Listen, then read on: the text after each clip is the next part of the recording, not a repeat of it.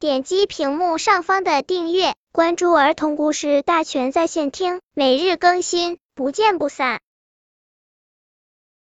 本片故事的名字是《三只小火猴》。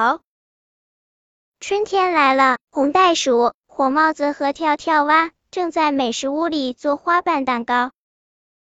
小猴淘淘捂着嘴跑进来，说：“饿死我了，饿死我了！”原来淘淘嘴角烂了，舌头也疼，一吃饭就疼，不吃饭又很饿。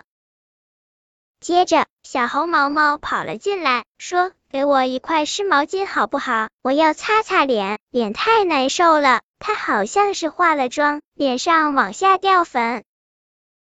不一会，小猴叽叽也跑进来，一进门就喊：“有冰水、冰块吗？快给我来点儿，我的嗓子疼死了。”春天风大干燥，容易上火，小猴们这是上火了。